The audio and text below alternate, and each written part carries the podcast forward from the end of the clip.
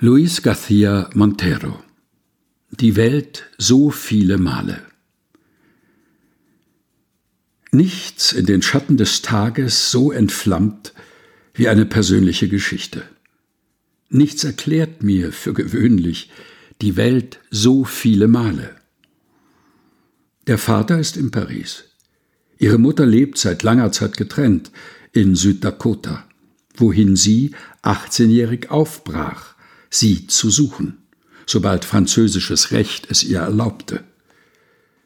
Sie mietet eine Wohnung für monatlich 400 Dollar, hat ein altes Auto, eine kleine Narbe, auf ihren Lippen Einsamkeit und kam, um Spanisch zu studieren, nach Neumexiko.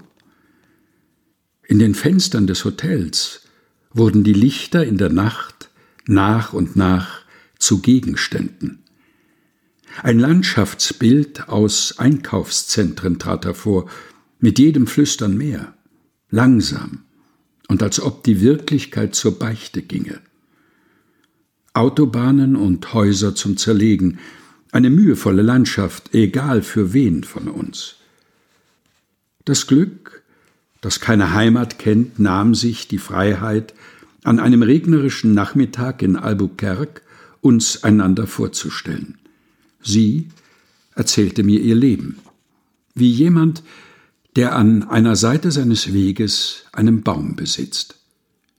Ich löse das gegebene Versprechen ein und schreibe dies Gedicht.